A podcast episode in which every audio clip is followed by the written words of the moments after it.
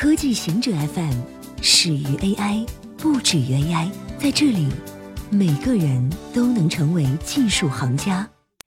欢迎收听科技行者固定点，我们为您甄选更快、更即刻的全球科技情报。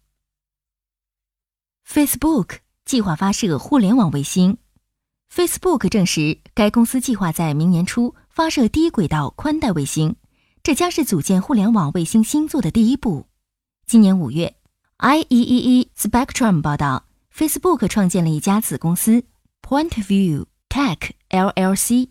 该公司的互联网卫星代号 Athena，其数据传输率十倍于 SpaceX 的 Starlink 互联网卫星。世界上最大的机器人是澳大利亚的无人驾驶火车。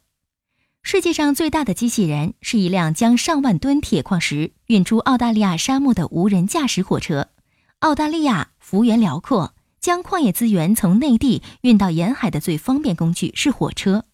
火车来回穿梭，将铁矿石运到港口，然后空车返回，重复单调而又无聊，线路又固定，非常适合自动化。矿业巨头力拓集团过去几年花了大约十亿美元来实现这一目标。它升级了沿铁路线的基础设施，在每个交叉路口安装了监控探头。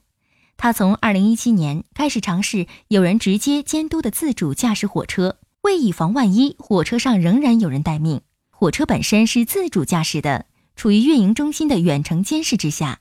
从本月初，火车开始完全无人自主驾驶。印度想要 WhatsApp 内置可追溯性。印度本月早些时候要求 Facebook 旗下的 WhatsApp 消息应用采取措施，阻止假消息和煽动性内容的传播。这些内容被指过去几个月在印度引发了一系列袭击事件，导致数十人死亡。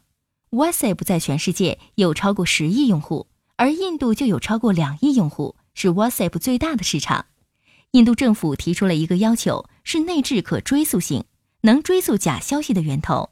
但 WhatsApp 认为这将破坏其保护用户隐私的核心价值。WhatsApp 的消息是端对端加密的，如果要在消息中加入可追溯性，无疑将会破坏其加密方案。WhatsApp 指出，可追溯性和问责制将会破坏端对端加密。为什么英特尔不让拥有者控制 ME？英特尔处理器平台都内置了一个低功耗的子系统 Management Engineer ME。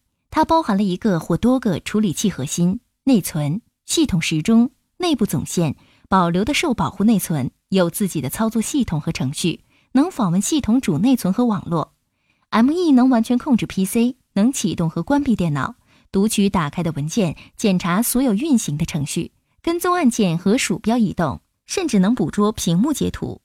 英特尔称，Management Engineer 是远程管理方案。因为 ME 整合在启动过程中，因此用户基本上不可能将其移除或禁用。